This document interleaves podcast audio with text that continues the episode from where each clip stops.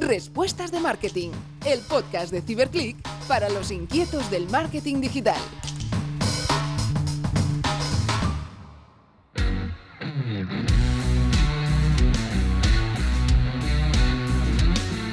Hola a todos y bienvenidos a un episodio más a Respuestas de Marketing.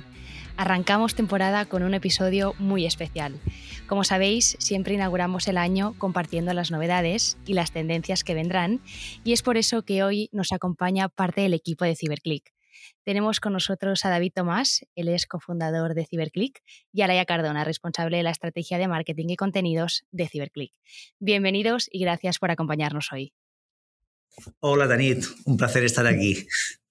Hola, ¿qué tal? Encantada. Un placer también estar con vosotros en esta entrevista. Arrancamos un año interesante, como sabéis, con muchas novedades dentro del marketing. 2021 fue un año marcado por la personalización del contenido, gracias a toda la información que tenemos sobre nuestros usuarios, pero también por el auge del comercio electrónico acelerado además por todo el tema de, la pandemia y la revolución de las redes sociales como Twitch o TikTok como canales favoritos de las marcas. Laia David, eh, ¿con qué aprendizajes os quedáis del 2021 si tuvieras que citar alguno? A ver, son muchas cosas, ¿no? Yo creo que este año, bueno, por un lado hay esta super aceleración del e-commerce. Tenemos este, pues bueno, toda la pandemia nos ha traído toda esta parte de digitalización y creo que es algo que, se queda y que va a aumentar y que las compañías tienen que desarrollar muchas habilidades en el entorno de, del e-commerce. También destacaría, pues, por ejemplo, toda la parte de la automatización del marketing, que es algo que, vemos que cada vez tiene más peso y que está cambiando la forma de, hacer marketing, ¿no? Ahora usamos muchos más algoritmos, más tecnología, más datos y todo esto revoluciona nuestro marketing. Y luego ya pues hay pequeñas píldoras que iremos comentando después, ¿no? Pero hay muchas novedades.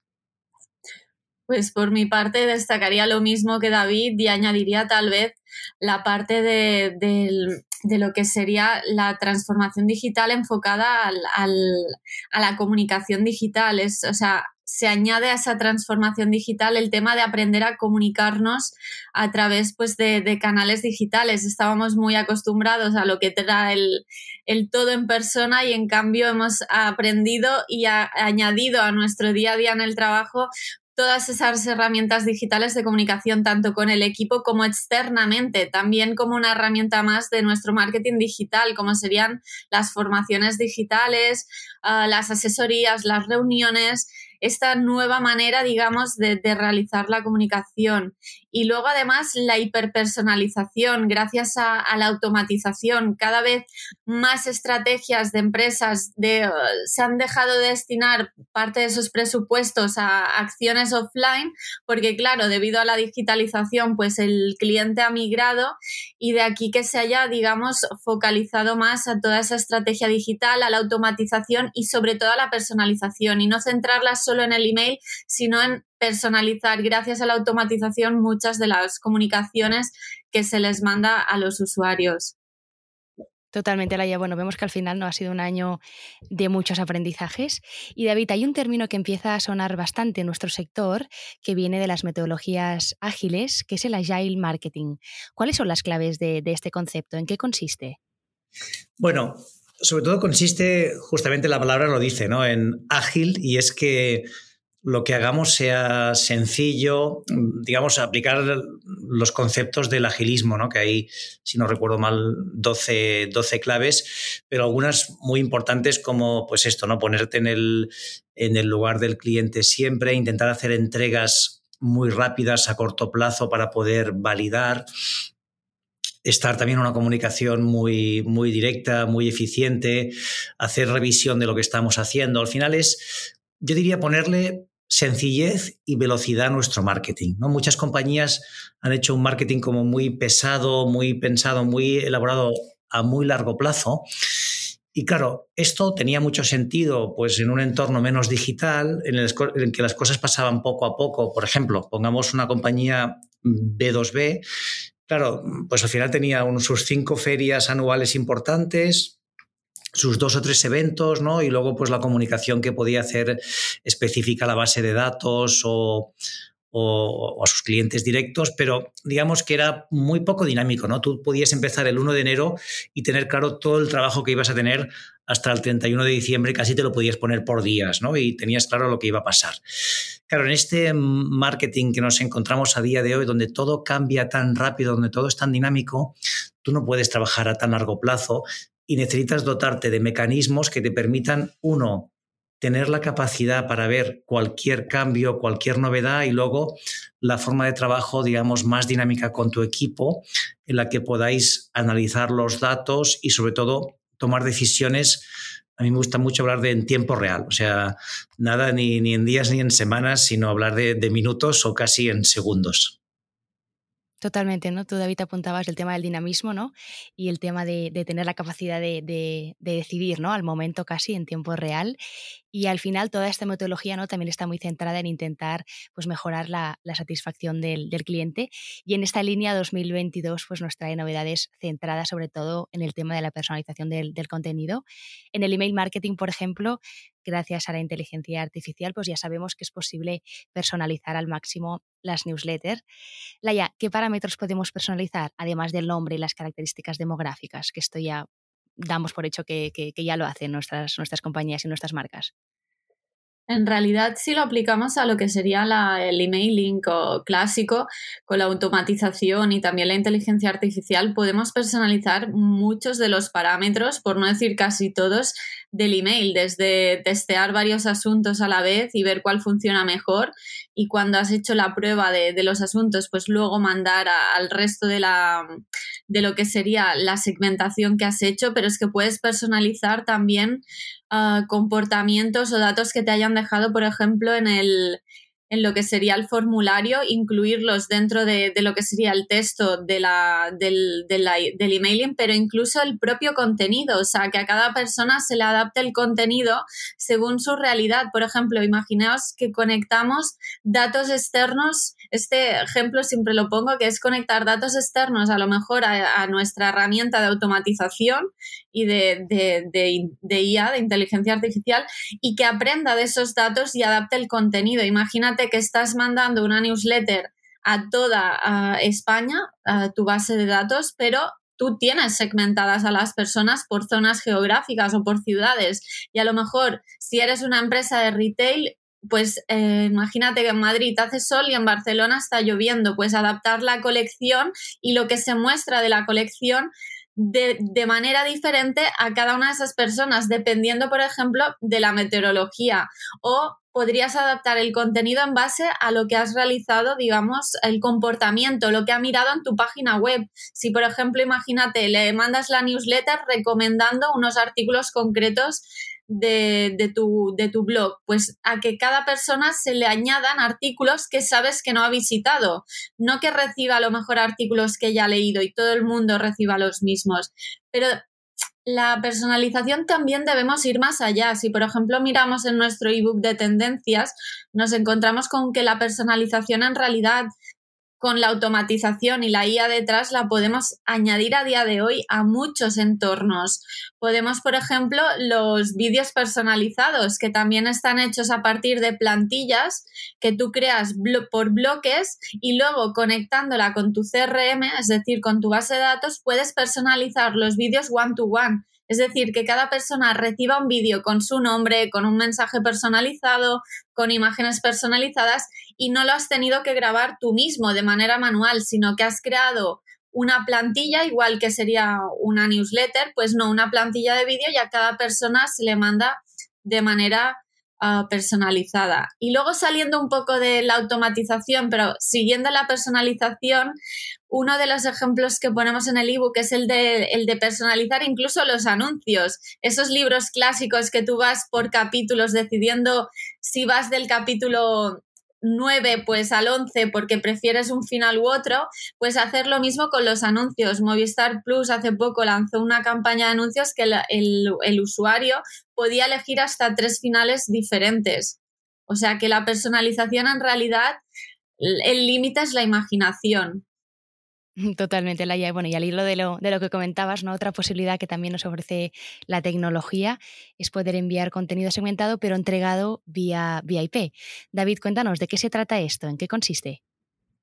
Sí, esto no, es una tendencia que ahora se ha consolidado, que, empezó tampoco hace tantos años, pero básicamente la idea consiste en es, aplicado principalmente al, B2B y consiste en que yo como empresa, si yo quiero vender a, a, otra compañía, normalmente no hay solo una persona a la que tengo que influir, sino necesito influir a distintas personas. Claro, imagínate pues que tú vendes software y quieres vender a una empresa industrial, pues es importante que la, pues el, el equipo, el departamento que va a usar el software lo conozca. Es importante que la CEO de la compañía también conozca ese software, que la directora de finanzas también lo conozca, ¿no? Es decir, que al final las personas implicadas en la compra conozcan a, tu empresa. Entonces, básicamente lo que hacemos con el account-based marketing es, en lugar de, de, ir solo, oye, yo quiero ir al director de recursos humanos de esta empresa lo que quiero hacer es, bueno, yo quiero impactar en esta compañía y voy a intentar impactar a distintos perfiles. Entonces, las acciones que yo hago eh, con mi tecnología de account-based marketing, lo que hago es, como decías, mm, tener en cuenta las IPs de esas empresas. Cuando alguien me visita de esa empresa, me queda registrado, pero también montar mi estrategia de contenidos y de marketing pensando en cada uno de los roles y poder llegar a todos. ¿no? Al final lo que tú buscas es que cuando tengan la conversación de hoy tenemos que cambiar eh, la empresa proveedora, tenemos que cambiar de software, tu nombre salga por varias personas y estés encima de la mesa y eso haga decantar la balanza. Entonces, a nivel de marketing es, bueno, no voy a ir solo a una persona de una empresa, sino que voy a intentar impactar a cinco o seis. Y aquí Luego ya empieza toda esta parte de automatización. Tengo mi CRM, recojo los datos y puedo montar campañas específicas solo para esas personas con esa IP de esa empresa. De forma que a lo mejor uno me ve en LinkedIn, otro me ve en Twitter, el otro me ve en Google, pero al final he conseguido impactar a las personas que tenían que tomar la decisión o que podían influir en esa decisión. Y esto, como digo, es una, es una tendencia ahora ya muy clara que muchas compañías ya tienen que, que aplicarlo para hacer un proceso de, ventas y de marketing, digamos, integrado y un poquito más sofisticado. Sí, ¿no? Y al final imagino que se trata ¿no? de ampliar pues, el número de, oportunidades o, posibilidades de, contacto. Al inicio de, esta conversación ya avanzábamos pues, el tema del crecimiento del comercio electrónico, donde además vemos cada vez que se unen más redes sociales a, la venta digital. El último movimiento, por ejemplo, lo ha protagonizado Twitter, que ya ha anunciado que lanzará nuevas funcionalidades en su plataforma para comprar en línea. Laia, en este sentido, ¿qué supone esta apuesta de, Twitter? ¿Crees que las redes sociales pues, perderán un poco su, esencia? Yo no creo que perderán su esencia, sino que en realidad se están adaptando a lo que pide el consumidor. Tenemos un consumidor mucho más digitalizado que el consumidor al final ah, todas lo, lo, que él, digamos, reclama son muchas, o muchas, digamos, ah, cosas de lo que es el entorno digital. No es solo consultar ah, información o el ocio, pasarlo bien, sino que también quiere poder realizar todas aquellas acciones en torno pues, a poder mirar sus marcas, poder comprar, poder consultar información, es decir, poder realizar todas aquellas acciones que también realiza, digamos, en el día a día en persona. Entonces, las redes sociales, cierto que en un inicio, pues la esencia era pues más el ocio, el estar conectado con, tus, con, tus con tus conocidos, pero el concepto ha evolucionado. Al final, las redes sociales son un entorno donde se busca realizar más, más más acciones y entre ellas pues el poder comprar. Entonces el hecho de que Twitter, por ejemplo, se haya adaptado pues a ofrecer más opciones de, de comercio y en realidad más redes sociales, porque justamente una de las grandes tendencias es que el shopping y el e-commerce cada vez se integran más a las redes sociales, pues por ejemplo, WhatsApp Business con la parte pues de introducir las colecciones de productos o TikTok Shopping lo que ha hecho es por ejemplo la parte de Product Links y Live Streaming Commerce, que la parte de Live Streaming Commerce es muy interesante y cada vez es más tendencia.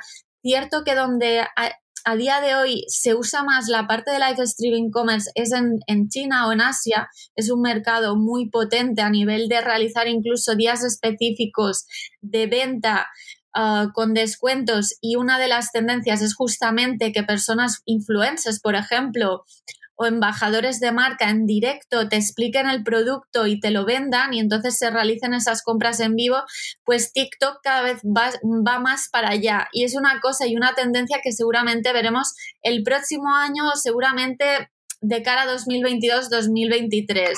Por ejemplo, Instagram lo que ha hecho también para facilitar también lo que sería la, la, compra por Internet es los stickers que ha introducido, los enlaces que ha introducido de, de varios tipos, pero tal vez el más importante es el sticker de enlaces, que no sé si sabíais, os acordabais que hasta ahora las únicas personas que podían poner enlaces en los stories eran las personas que tenían más de 10.000 seguidores, pero esto ya no es así, sino que cualquier persona con un sticker de enlace, pues puedes poner un enlace hacia donde quieras. Y esto la verdad es que para las e-commerce y para las marcas será un, digamos, una herramienta muy potente. Incluso LinkedIn, pero más enfocado a B2B, incluso ha lanzado un marketplace para, para los freelance, para que puedan darse a conocer. Sería como una e-commerce, pero de freelance. Y Pinterest igual, Pinterest ya, ya cada vez más va lanzando, por ejemplo, opciones de shopping para facilitar también esa, funcional, esa funcionalidad yo no diría perder la esencia, sino más bien adaptarse a la nueva realidad y a lo que demanda el usuario, que al final es lo que hacemos hoy en día, poner a las personas en el centro y adaptarnos a lo que demandan. Totalmente, Laia. Bueno, tú ahora ya, ya lo has apuntado, ¿no? El tema de las, de las compras en, en vivo, que sabemos que ya son muy, muy populares en, en China. De hecho, por ejemplo, durante la primera mitad del 2020 una tercera parte de los usuarios de Internet en China, que no son pocos, son unos 300 millones de personas, y asistieron a una sesión en directo de ventas. Imagino ¿no? que será algo que cada vez más pues, eh, veamos en nuestras marcas o compañías pues, más, más cercanas. David, ¿qué ventajas tiene el, el live stream shopping para ti? Y mm, no sé si nos podrías compartir algún caso de éxito. Sí, a ver, el, live streaming yo creo que lo vamos a ver cada día más. En Europa y Estados Unidos todavía no está tan presente, pero en China, por ejemplo, esto, el, día de los solteros que le llaman, ¿no? que es en, noviembre, pues Alibaba había llegado a vender durante esta jornada el doble que un día normal, ¿no? Se ha conseguido doblar las ventas, sería pues un equivalente a un Black Friday y las categorías que más destacan pues serían moda, belleza, comida, evidentemente todo lo que es electrónica y, decoración y, muebles para el hogar. Este, en estas categorías estamos viendo cómo eh, se está dando este live stream shopping, ¿no? donde tenemos o influencers o la propia marca pues que están vendiendo en directo. A mí me gusta llamar esto es el, el teletienda digital, lo sabe en su día, pero, pero con algo que, no tiene el de la tienda, que es esa interacción, ¿no? ese poder participar y luego también un poco ese, ese concepto casi de, de, influencer, de que lo tienes cercano y bueno, pues genera, genera una, una, cantidad de ventas brutal y bueno, va con la línea también de, de otra tendencia que es les, los streamers, ¿no? que lo, lo veíamos también en Twitch, como estamos yendo cada vez más a este, a este directo, a este tiempo real, y a esa conexión, a esa conexión y esas audiencias brutales que en este caso, pues una parte se van a redirigir hacia ventas de productos. David, me gusta, me gusta mucho el concepto de, teletienda digital, lo anoto y bueno, vemos que, vendrá una, teletienda más mejorada, ¿no? Con todo lo que has comentado tú con el tema de los influencers y, bueno, y al final pues eh, será una, compra en directo y, en vivo. Seguimos hablando de, redes sociales pues para comentar la apuesta de Facebook por, por el metaverso. ¿Qué aplicaciones prácticas crees que puede tener la IA en el día a día de las compañías?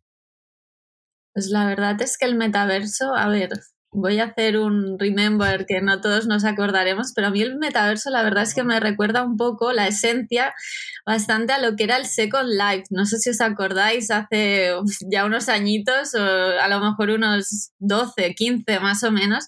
Me recuerda bastante a esto lo que es la esencia. Supongo que Second Life pues tuvo su momento, pero aquí en realidad el metaverso, si sabemos uh, potenciarlo bien, puede ser algo que realmente funcione y veamos como sea una evolución de, lo que sería Internet y el entorno digital. En realidad podemos realizar todo tipo de transacciones. En realidad podríamos incluso construir en el metaverso lo que sería nuestra propia empresa, ¿sabes? Como un lugar de realizar reuniones, transacciones, montar incluso, incluso nuestra tienda e-commerce, realizar allí compras.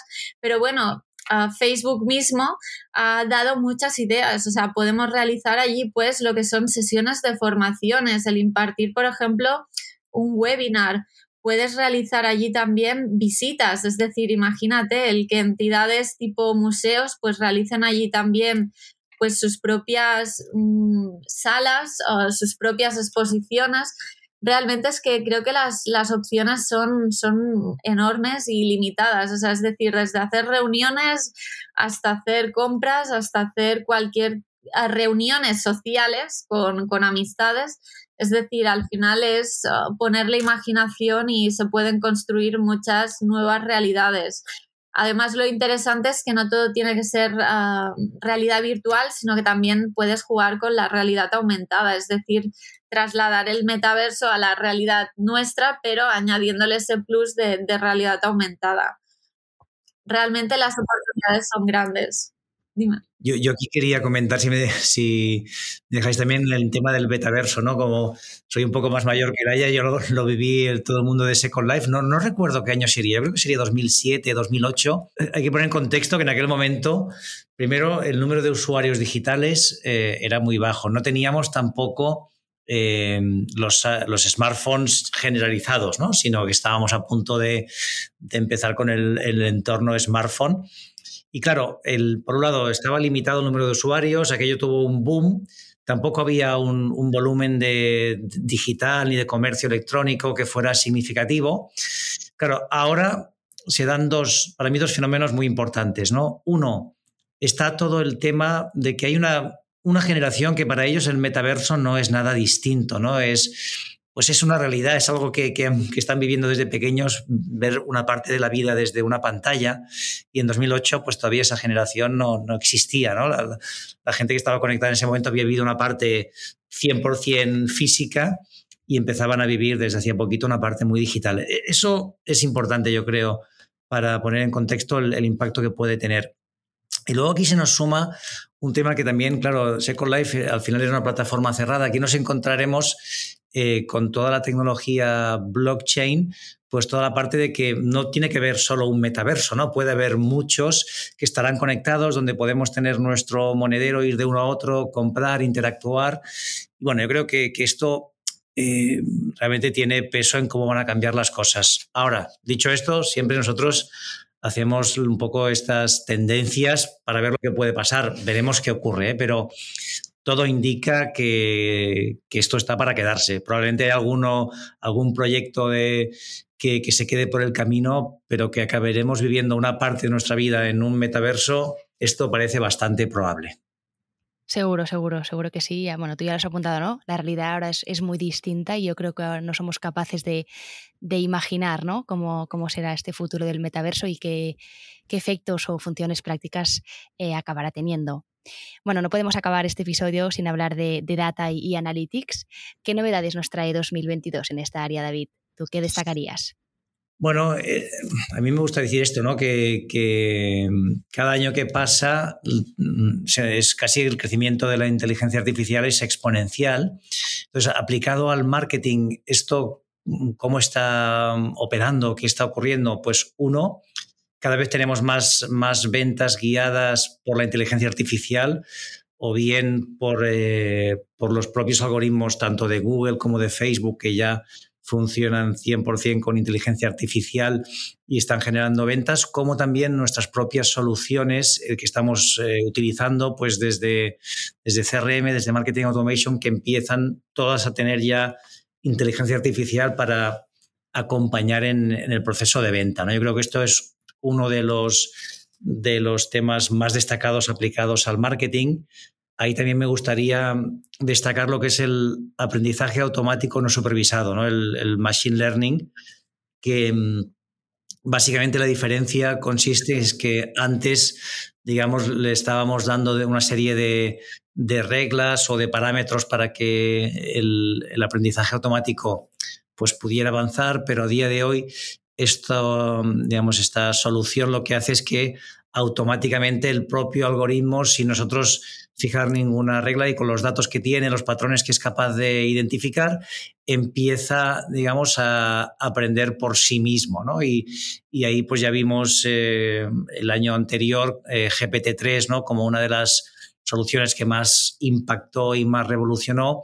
Y yo creo que aquí cualquier empresa tiene que tener un poco el, el ojo puesto en ver qué tipo de prueba podemos hacer y que aplique a nuestro negocio, tanto en el área de marketing como en cualquier otra, otra de las áreas. Y luego me, gustaría destacar pues, también todo lo que sería el, en la parte de, analytics eh, junto con el cloud, ¿no? Pues estamos viendo soluciones de analytics. Es un tema que no está bien resuelto, que muchas empresas usan Google Analytics como si fuera la verdad absoluta y, sobre todo la, versión gratuita pues no refleja la mayoría de cosas que están pasando, nos sirve como, como una orientación, como una herramienta, pero no hay que cogerlo como la verdad absoluta. Y ahí, en este sentido, pues veremos la, evolución en, diferentes fuentes de datos, en la integración de, esta información y, y, en ese sentido, pues mejorar, digamos, nuestro conocimiento de lo que está pasando. En esa línea también me gustaría destacar lo que sería el, Customer Data Platform, ¿no? que es una, una, solución que nos permite integrar todas nuestras fuentes de datos, que nos permite entonces aplicar eh, desde soluciones de, Data Analytics, de Machine Learning, para ser capaces de entender mejor a nuestros clientes y de ver oportunidades. Y creo que aquí sí veremos también un, un salto en 2022 en este caso. Veremos cómo muchas empresas empiezan a adoptar este tipo de plataformas para tener una ventaja competitiva, ¿no? para ser mejores y, y a partir de aquí ofrecer un mejor servicio a sus clientes. Seguro, seguro. al final, bueno, desde CiberClick ya sabéis que pensamos ¿no? que los datos son, son muy importantes pues, para tener cuanta más información mejor de los usuarios y estoy segura que 2022 pues, los datos darán mucho, mucho que hablar. Hay otro concepto también interesante que empieza a calar en nuestro sector y es el tema de hacer marketing para las personas, ¿no? concibiéndolas pues, como, como seres humanos completos. No sé, Laia, si, si podrías apuntar pues, hacia dónde deben evolucionar las marcas o hacia, hacia dónde deberíamos ir.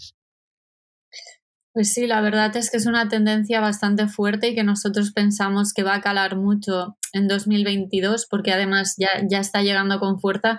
Y es que de, al final el, enfoque tradicional del marketing pues se centra mucho en el consumidor. Cierto que antes era la comunicación pues unidireccional que con el entorno digital hemos pasado a que esta sea bidireccional, pero hemos centrado mucho nuestras comunicaciones en pensar en, el, en, el, usuario, digamos, como comprador, como alguien a quien tenemos como que llevarle sí o sí hacia una compra, que solo existe esa realidad y no es cierto. O sea, al final detrás del consumidor lo que hay son personas y de aquí que debamos centrar de que el paradigma debe cambiar y en poner a lo que sería la humanidad en el centro de, de, todo y de nuestra estrategia y pensar más eh, justamente en crear esos contenidos de valor y comunicaciones de valor hacia el usuario centrándonos en, digamos, en esa perspectiva, en que la realidad de la persona no es solo que es consumidor, sino que tiene todas esas facetas que la hacen ser persona y que debemos tener en cuenta para crear esas comunicaciones.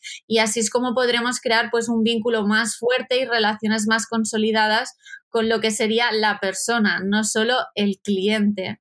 De aquí que vayamos pues ese paradigma un poco hacia uno de los conceptos que suenan es el de Human Centric Marketing, pero es cierto de que no hay una etiqueta específica para el concepto, se han creado varias, pero al final es que el concepto sea que hacemos marketing para los humanos o marketing para las personas, no marketing solo para el cliente o el consumidor. Así se le da un enfoque más ah, humano y además que esto sí que ya veníamos diciéndolo hace tiempo, poniéndolo siempre en el centro de todo, de nuestra estrategia. Veremos, veremos cómo, cómo, evoluciona el concepto, pero sí que es claro, Laia, ¿no? pues que es importante para las marcas tener en cuenta a las personas o, o sí, los, los, humanos pues para trazar estrategias más adaptadas y más ágiles sobre todo. Y ya para acabar, que nos quedamos sin tiempo, David Laia, ¿cuál es para vosotros el reto más importante que tendremos que afrontar los equipos de marketing este 2022? Pues la verdad es que creo que varias de los retos ya los hemos ido comentando. Es justamente pues esta hiperdigitalización e hiperpersonalización, justamente el entender que el plan de marketing tradicional, nosotros lo decimos así, pues ha muerto, pero bueno, no es que haya muerto, sino que ha evolucionado, que ha ido justamente hacia, ese concepto que comentaba David al principio, más ágil y a adaptarlo al momento, al aquí y a la hora. Es decir, el plan de marketing es muy ah, centrado en los datos, en analizar lo que está pasando en el usuario, en su comportamiento y en adaptar a tiempo real esa estrategia. Y también yo lo que creo es que eh, lo estamos viendo ahora mismo es que, claro, la pandemia nos sigue afectando y esto seguramente en 2022 seguirá afectando a, nuestras estrategias.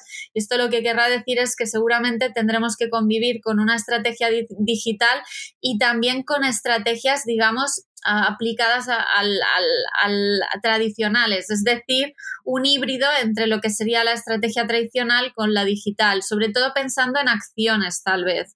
Y entonces nos encontraremos, yo creo, con momentos que se digitalizarán más, momentos que la demanda será más hacia a lo mejor un híbrido, pero deberemos vivir esta realidad seguramente todavía durante 2022. David, no sé si quieres apuntar alguna cosa. Sí, yo en la línea de lo que decía Laia, yo creo que el gran reto también será el, saber priorizar y escoger en qué te centras. Porque claro, hay tantas novedades, fíjate que, que, tenemos esto, ¿no? Más de 200 tendencias identificadas y claro, cada una de ellas es un mundo y no puedes dejarlas pasar. O sea, tienes que, que como mínimo saber de qué van y ver en qué momento te pones a testear con ellas e intentas esto aprovecharlas. ¿no? Entonces aquí tener esta capacidad de, elección, de priorizar, de saber trabajar lo que decíamos antes de forma ágil y oye, pues este trimestre voy a probar estas dos eh, o estas tres. El trimestre que viene hago estas cuatro grandes y luego voy al detalle. Esto va a ser importante para, para saber descartar las que no tienen sentido para ti, pero focalizarte y ponerle mucho peso y mucha fuerza a las que te van a ayudar a crecer. Será, será un año intenso, yo creo que será un año lleno de, retos. David Laya, gracias por compartir vuestro conocimiento y desvelar pues, alguna de las novedades que veremos este año. Ha sido un placer teneros hoy por aquí. Gracias. Muchas gracias por venir.